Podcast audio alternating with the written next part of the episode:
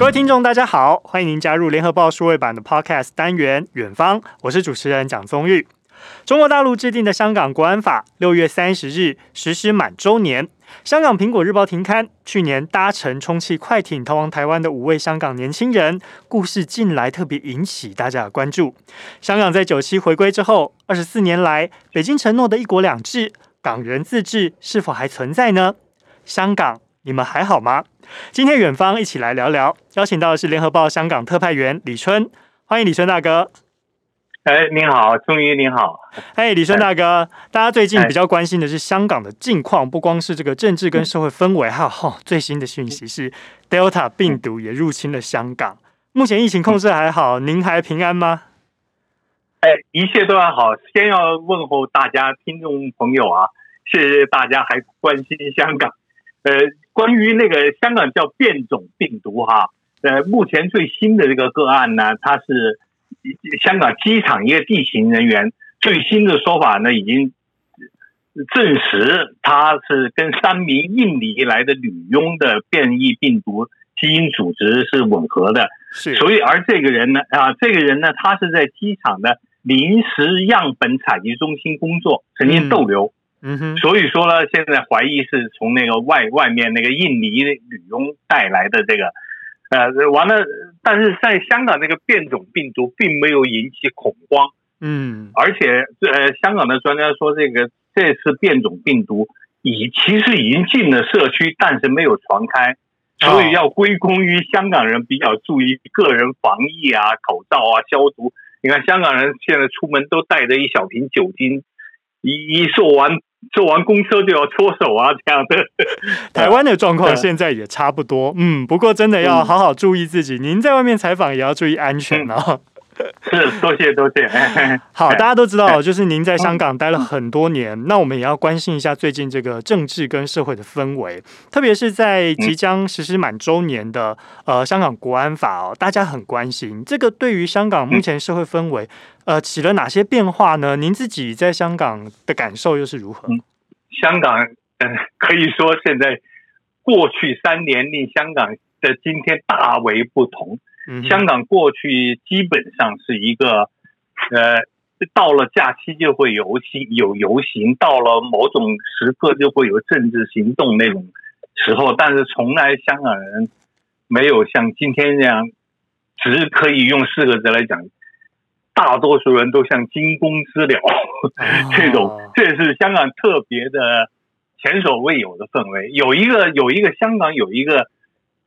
某社会贤达私下说：“嗯，呃，因为他有有过呃台湾的经历，他说今天的香港就是昨天的台湾解严之前，我没有生活在台湾的解严前的社会生活过，我无法做出类比。但是呢，他有起码是有一部分人心里边认为这个社会氛围是那么一种氛围吧。”哇！所以大家现在就是碰到了病毒，防疫宅在家，然后呢，心情上呢又受到这个政治的影响，哎，感觉也空间比较紧缩了，确实感觉挺辛苦的哦。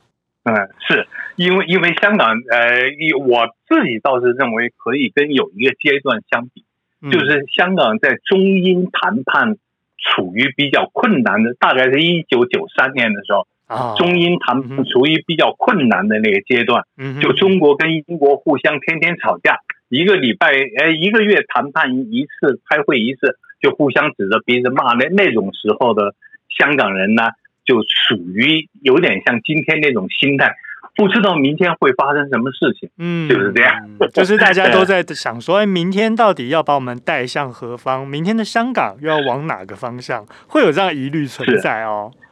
是是，不过说到这个，我们也知道最近在台湾还蛮热门的一个议题哦，是有五位香港年轻人的故事。他们在二零一九年的时候参与了一些亲民主的抗议行动，但是他们很担心这个可能会遭到牢狱之灾啊，所以他们选择在去年，就是二零二零年七月的时候逃亡台湾。不过这故事一直到今今年哦，就是说这一阵子才突然发酵起来了。原因是因为美国国务院介入之后，五个人都已经前往美国寻求庇护了。不过这五个人相信这只是逃亡香港人的一部分而已哦。去年以来，据传啦，这个逃亡的港人真的是数以千计，甚至是无法去统计的一个数字。而且里面特别引起大家关注，是因为他们是搭乘充气快艇。但听起来这故事性的张力很强，自然就会吸引大家来注意哦。不过呢，大家在看到这个故事，也会想说，诶，不光是搭充气艇逃往台湾，当然我们也知道，也有一些呃年轻的港人是逃往英国伦敦或者是欧洲其他地方。就您的观察，就是说，诶，年轻人会选择逃往海外，这到底这理由是什么呢？还是说，这个争取自由民主的港人当中，未来逃亡会成为一种常态呢？我先讲，诶，昨天香港的。社交媒体上啊，传着一张图片，嗯，传着一张图片。这张图片就是昨天的香港机场。昨天的香港机场一如过去一样，就空空荡荡，嗯，只有一个只有一个航空公司的柜位大排长龙。哪一家？这个这个柜位就是英航，英国航空啊。啊、哦，大家都急着要赶快逃往英国啊！而且呢，从照片上去看呢，大部分是年轻人。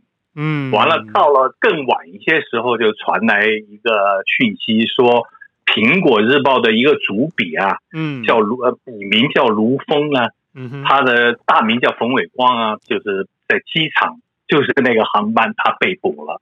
啊。啊，完了以后呢，这个这个关于这个回到刚才您提到这个五位香港年轻人逃往美国的事情呢，这个在那个在香港这种事情本来会。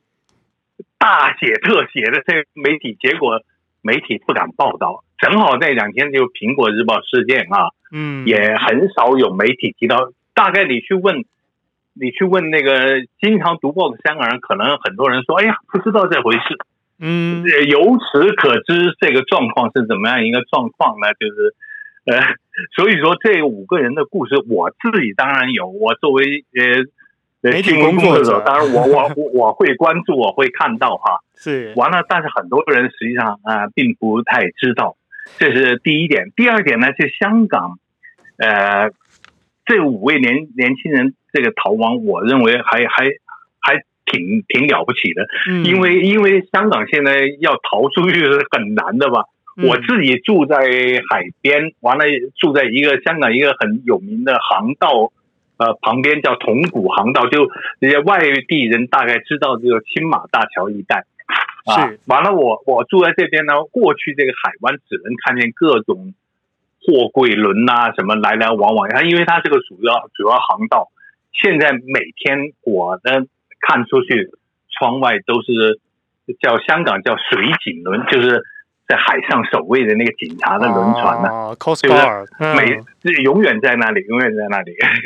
所以说，我觉得他们这跑出去还很还还挺挺不容易的吧？大概哇，真的也是要有十足的勇气跟过人的胆识。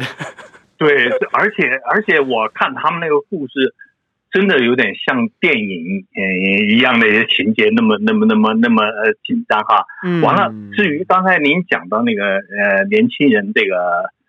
为什么要走？嗯，讲完了，第一个我我直接想到的就是香港现在年轻人过去那个反送中运动，他们年轻人是反送中运动的主要参加者啊。是完了以后呢，完了反送中运动失败，现在应该叫失败。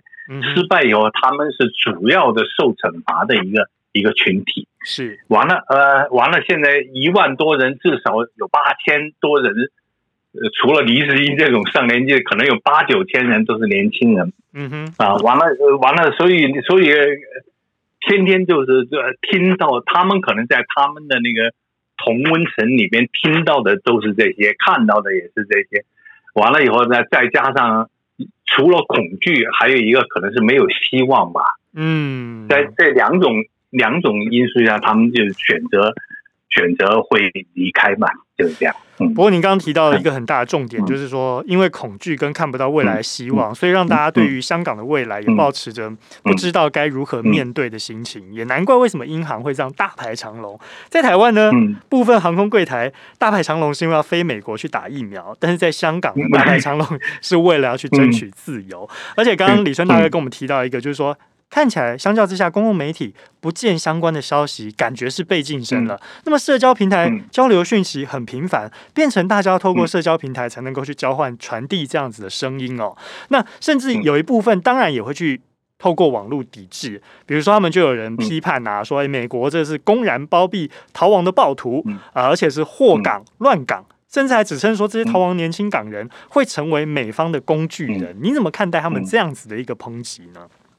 啊，呃，对于对于对于这个问题哈，我我认为香港本身是个很多元，原来是个很多元的社会。是完了以后，在这个在这个反送中运动之后呢，嗯，香港变成一个呃鸿沟特别明显的。社会社会这个社会上叫有的叫黄丝和蓝丝两大群体，嗯、蓝丝就支持警察，因为警察是蓝颜色哈，支持警察。完了，黄丝就是反送中的和民泛民主派的群体，这两个群体之间是观点是呃壁垒分明的。嗯，所以说刚才呃提到说那个关于暴徒祸港乱港和美方工具这些说法呢，基本上应该属于建制派的蓝丝那方面的观点。完了是，如果从社交媒体上去看呢，呃，比较极极端一一点的那个皇室呢，他们会批评美国。我最近都听到这个批评美国，就是认为美国呃口惠而实不至，没有对香港人做出，比如说澳洲和加拿大都对香港人有那个。入境的快捷通道，那那种安排政策安排啊，就是说只要香港什么什么条件就可以，呃，快捷的呃呃呃接受这个居住，呃永永远永居权呐、啊、这一类的，呃，当然最特别的就是英国的这个香港人跟英国有一种感情上的联络哈，对英国当然这个居英权的问题，当然就非常的，呃，皇室这一部分就非常感激。蓝丝这一部分呢，就不能像骂美国那样骂，因因为因为因为据我们所知，南斯的就支持政府的人这一批大批人士家庭都在英国有第二个 家庭哦，啊、所以他也变成有立场，但是不敢发声。对对对，包括包括呃两个现任特首和前特首家庭，实际上现在仍然在英国。嗯哼，就是打到今天这个程度，他们的家人、他们的配偶和子女还在英国居住。嗯，我就觉得这里就你怎么解释？呃，关于工具或港就。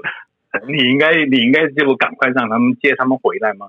但是事情，所以说这只是政治上的一些东西吧。嗯啊，不过听起来就是说，这建制派跟民主派双边的拉扯哦，难免会造成一些社会撕裂的这样子的氛围哈。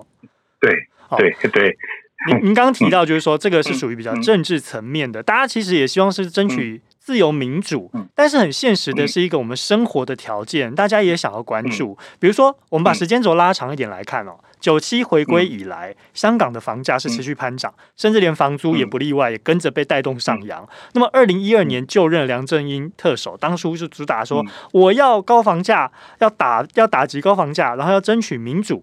那现在时间回过来看，显然是跳票了。那么，多数港人这个是真的都在龙居？这样子的一个常态吗？还是说，其实因为贫富差距的关系，导致香港也呈现一个贫富落差，甚至说龙居跟住豪宅这样很严重的一个落差的情况存在？嗯嗯，呃，香港香港是是一个那个贫富差距极为悬殊的一个城市。嗯哼，所以所以说呢，香港呢，实际上香港有一部分人生活条件极度悲哀哈，嗯、就是刚才您听到。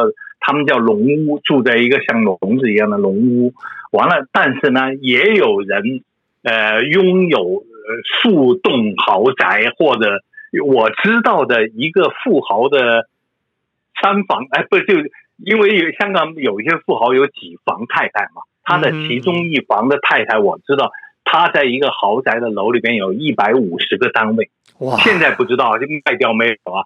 每一个单位，如果以当年以两三千万计的话，你就可以计算出他拥有的呃财富是多少啊啊！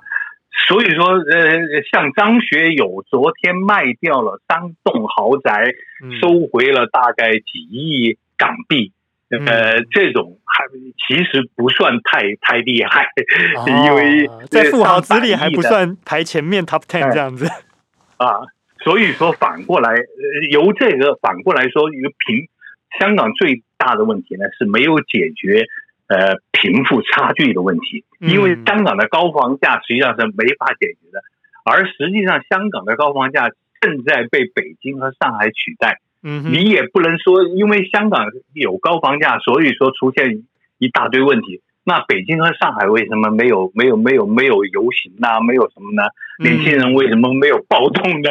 这就是因为。香港主要的问题还是贫富差距的问题，所以贫富差距极为悬殊啊。嗯，所以这根本问题就是说，应该是要让大家的居住权都获得一个平衡。那么至于贫富差距，这恐怕是呃现实状况没有办法透过政治立刻立竿见影这样子的政策来解决的哦。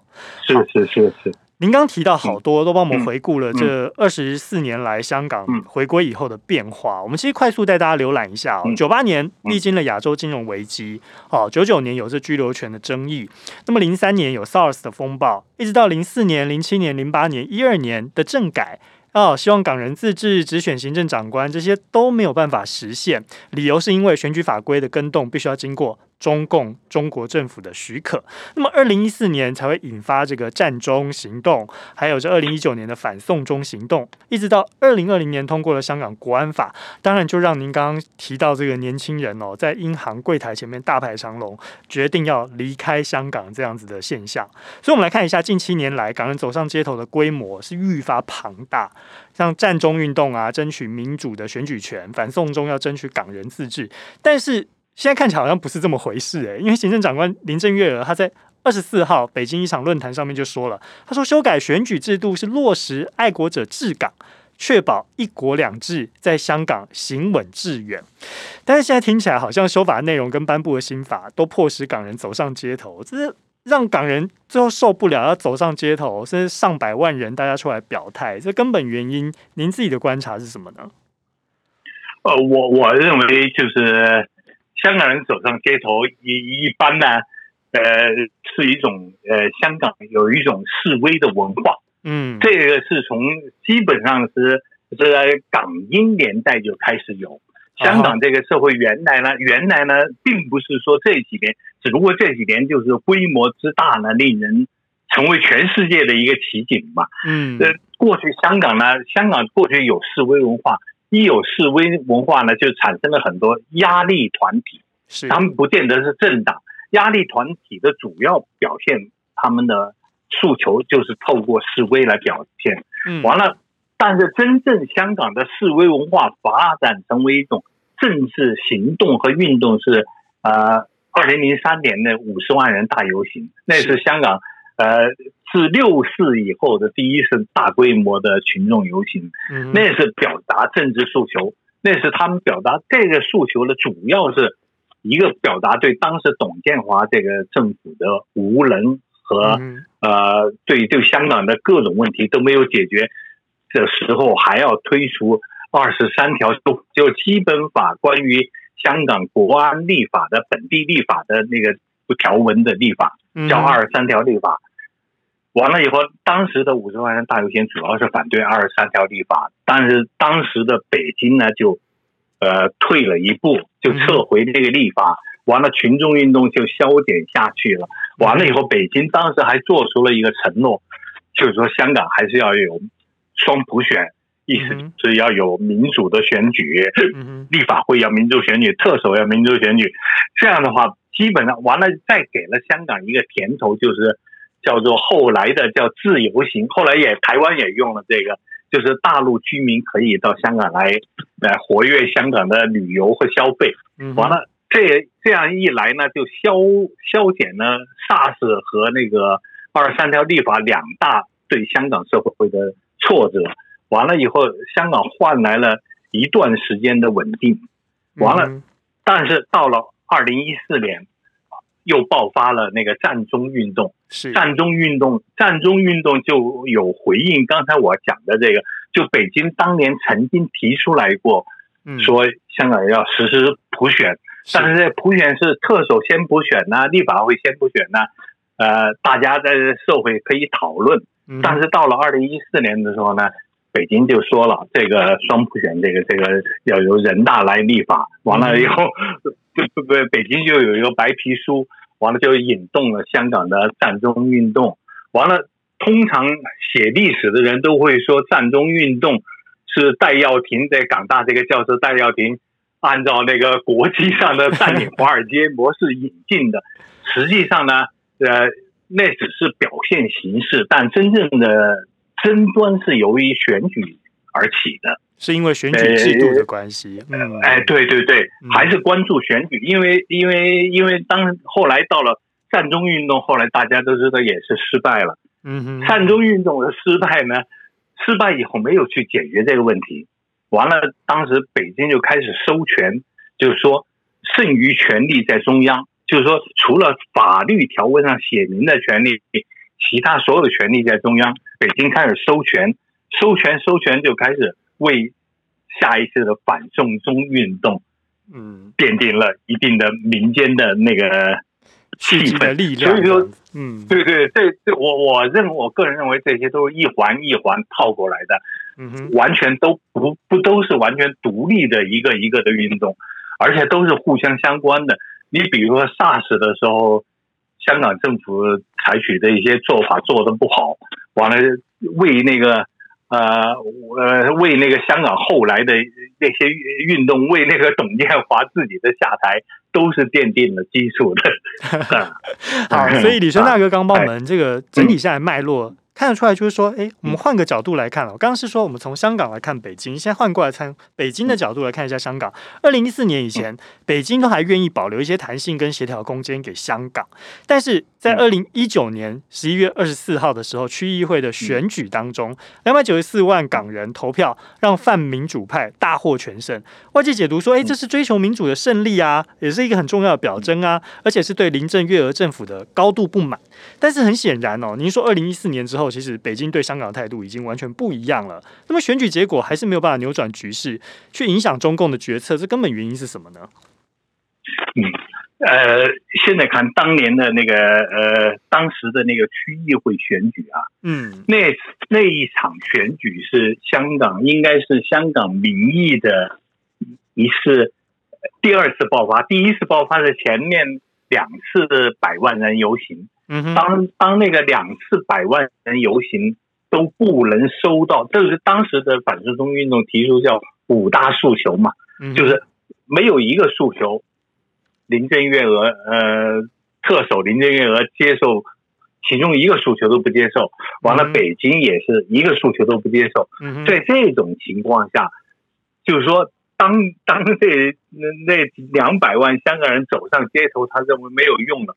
他就想啊，那就只能用选票，这个马上来的选票就区议会这个投票，嗯哼，完了他们又用就有点像台湾的选举，用用选票来教训当政者。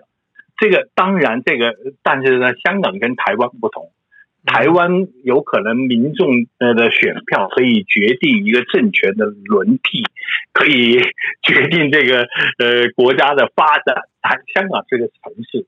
完了，当香港那个区议会选票出来以后，它至于是民意的大爆发吧，可以说建制派大大幅度挫败吧，可以说完了以后，民主派呢，去民主派的胜利不是民主派的胜利，因为要注意到香港当时的区议员选出的很多人叫政治素人，这些人从来没有参加过任何政党，起码一半以上没有参加过。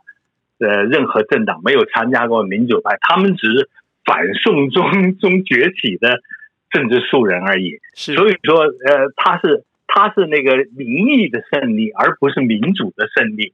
对，就是民意啊，它反映的是一种民意。当然，从另外一个角度来，那是民主的最后的挣扎。为什么呢？因为区香港区议会的选举的结果呢？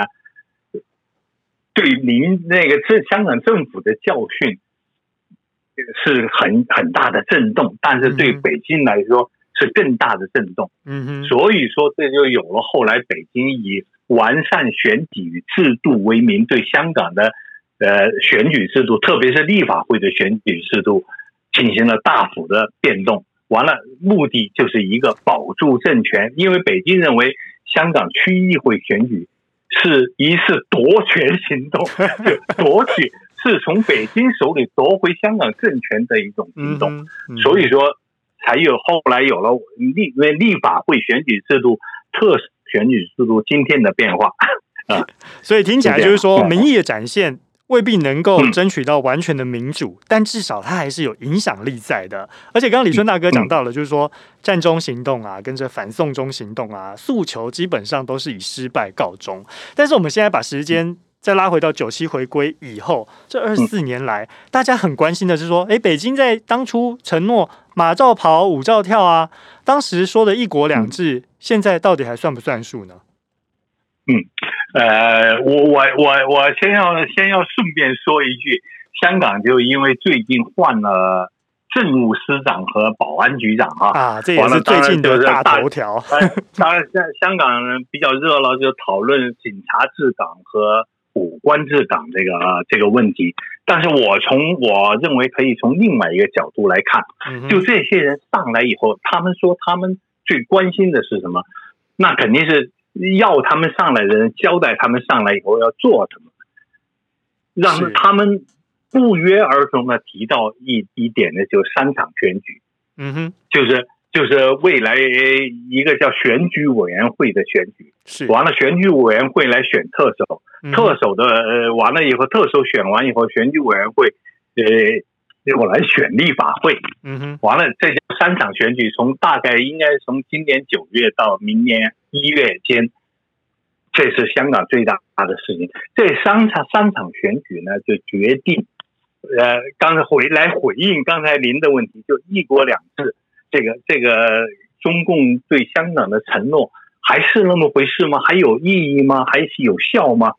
我我认为，呃，现在呢，香港有一部分政治评论员呢，在说香港现在的从今天开始，从苹果日报关门的那天开始，嗯，香港的一国两制进入了一国两制二点零版，就是说这个版本呢跟以前是完全不同的。完了以后呢，但是是未来是怎么样一个二点零版呢？又各有各的说法，有各有各的预测和评论。呃，我认为现在可以比较清楚的显现的这个二点零版“一国两制”二点零版是个什么意思呢？嗯，就“一国两制”二点零版，呃，马照跑，舞照跳已经没有意义了。呃，关键就在于权力了。嗯，权力就是过去中共香港回归之前提出来的一国两制，实际上是叫做三四一十二个字，十二个字。就是一国两制、高度自治、港人治港，你也可以理解为这个一国两制是什么意思？他告诉你是高度自治，高度自治是怎么自治的？是港人治港。完了，这这十二个字是一直被认为是呃中共治港政策的基本原则，就好像就好像对台，中共对台有个基本原则。就就就就也是用一也也有一国两制，但是跟香港这个当然就不同了哈。现在那个一国两制的二点零版，现在最需要体会的就是北京已经非常明确的告诉你，高度自治权在中央，啊，就权力是在中央的。第二点还第二句话叫港人治港，爱国者治港。嗯哼，就是有了全新一国两制，已经有了北京已经有了。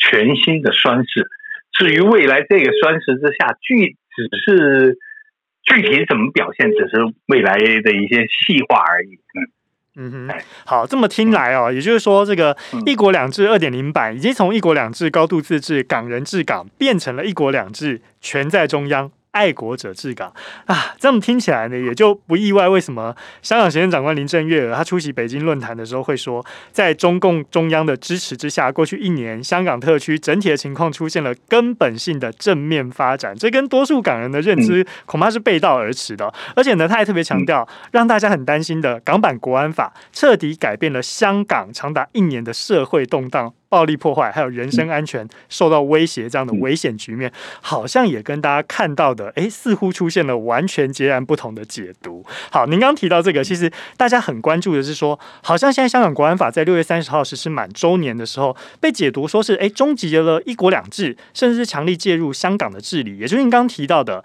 二点零版。权在中央，爱国者治港。但是这些细微的一些行为哦，都有可能被解读入罪。会不会说让香港人陷于恐惧，人人自危？有这样的情况存在吗？您刚才最后一句话，人人自危，起码我个人是这样吧。是，我也害怕，我今天跟您讲错什么话。明天会有来找我什么？嗯、我也害怕吧。就是我，我是个人是有这种心理状态吧。是我相信我，我都是比较坚强的人啊，而且我认为我是比较按照新闻工作者原则行为处事的人，所以说我我都有点害怕。这个那就是为什么呢？就是香港最近的。呃，传媒和那个政治政界的有一个讨论，就当然这种讨论都会透过社交平台，就叫红线与红海。红线什么意思呢？就是说，呃，他们认为你这个国安法马上就颁布一年了，那你现在又关了呃苹果日报的门，又抓了这些人，完了指责这些人是指控这些人是犯犯下了国安法这个罪行，那就包括抓苹。果的这个这些主笔啊、总编辑、社长的时候，大家就问他违反国安法，违反的是什么罪行？你说他勾结外国势力，勾结的是哪个外国人？嗯，完了，呃，当然政府是不回应的哈。嗯哼，完了，所以说呢，就是说，呃，就有人就有人提出来，呃，国安港版国安法是中国大陆为香港制定的法律。中国大陆的法系跟香港是完全不同的两个法系，没错。香港是普通法，英国的法系。那大陆的那边的法律的一个基本特点就是，我制定一个法律，解释权在我这里。是，完了以后，那个法律可以定得很粗线条，你什么时候我要用这个法律，就可以来适用于你。完了，香港呢就会要比较比较习惯大家这个法律要比较细化。我犯罪犯什么罪？我什么时候是不会犯这个罪？那就是要求你定下一个红线。完了讨论到最后呢，大家说，哎，没有意义了，因为这个红线是没法划定的，因为现在已经是红海了。嗯哼，您大概海洋的海啊，是，所以所以说呢，所以说已经没有意义了。所以现在关于这个呃。港版国安法马上到一年为期，完了，当然还有还有不少人希望，哎，你政府你就给我细化一点，嗯，这个法律到底什么我不能违反，什么不能做，完了以后，但是这实际上我我理解这政府无法做的这件事情，嗯哼，因为这个这个这个这个解释权是在北京的，香港政府是没有权利来解释。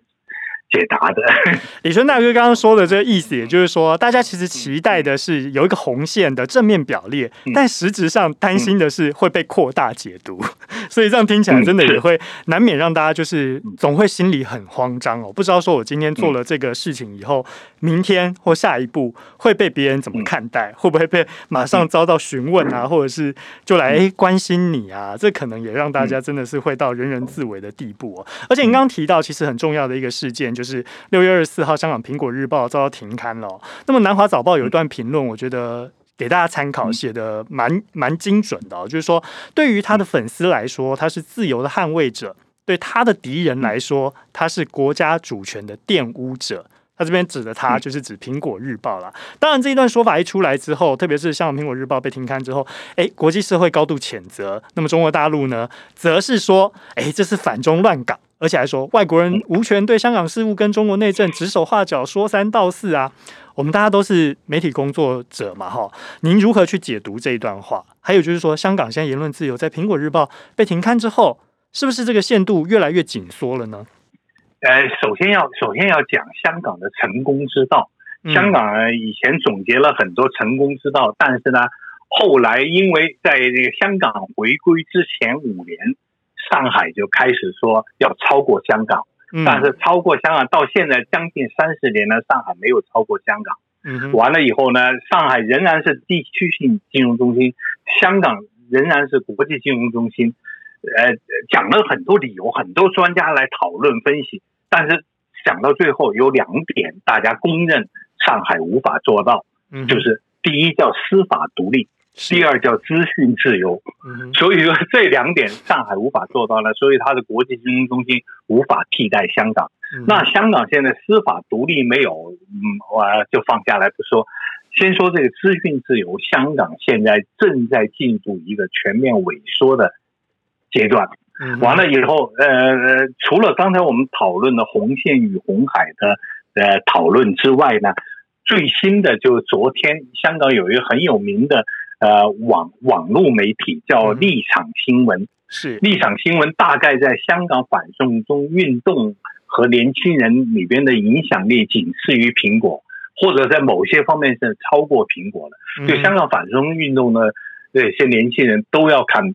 立场新闻，因为什么？因为立场新闻有很多非常有名的好手来写东西，写的非常好，非常厉害，所以影响力非常大。立场新闻昨天宣布了他的五点决定，完了包括停止接受捐款呐，包括所有名家专栏全部下架呀，做了五个安排，这就是撤退的安排。这这是在那个苹果日报之外。那个网络媒体，那个立场新闻为代表的，就自我撤退的一种来吧。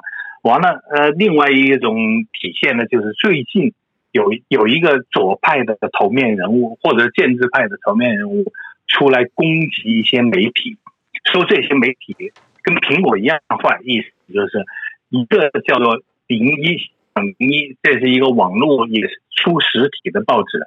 叫香港零一，另外一个叫香港有线电视新闻。嗯哼，完了以后呢，第三个叫一百毛，一百毛这个媒体比较小。另外两个媒体实际上都是跟建制派有关的。嗯哼，就是有线新闻已经全面由建制派接管了。是，呃，他的老板已经全部由无线那一组人去进了有线的。呃，至于香港零一，在最近一年和甚至反送中运动以来，香港零一就就被。大家认定为叫放料报，放料报就是政府有什么讯息就要给他，让他来呃代言那样的。嗯，这种这种媒体都受到建制派的攻击，就说明香港媒体这个开始在阵脚大乱。完了，香港的资讯自由呢，处于处于那种混战阶未来，就未来是怎么样一种情况？会不会？现在更多人担心的是说，未来香港会不会封网？就像大陆那样，那个网网络受到限制。但是目前看来，我个人认为是不会了。因为一封网，这个金融中心等于就废了。是呃，北京大概是不会做这种事情。嗯，但但是呢，香港的资讯自由受到。巨大的冲击应该是可以肯定的。嗯哼，因为毕竟网络管制这真的是兹事体大，嗯、但是对于言论出版自由的部分呢，嗯、其实有更多手段，有可能会被采取来作为应对。嗯、特别您刚刚提到这些，哎，都是这几年来陆陆续续大家以前看到的这所谓的传统媒体或者是新的网络媒体，哎，都慢慢被开始。销声匿迹，甚至是被晋升了，所以他现在变成说，如果要取得资讯，反而得仰赖社交平台上面的一些讯息交流喽。是是是是，好，那么今天也非常谢谢李春大哥来跟我们聊了这么多，也在这个香港国安法即将要实施满周年之际呢，跟我们分析了这么清楚的纵深脉络。那最后也要。祝福我们的李春大哥哦！您采访新闻的时候要平安，那么也注意防疫，大家都平安健康。好多谢多谢大家平安，谢谢，谢谢李春大哥。那么更多的精彩内容，还有精彩专题报道呢，也请您参阅联合报数位版《远方》。我们下次再见。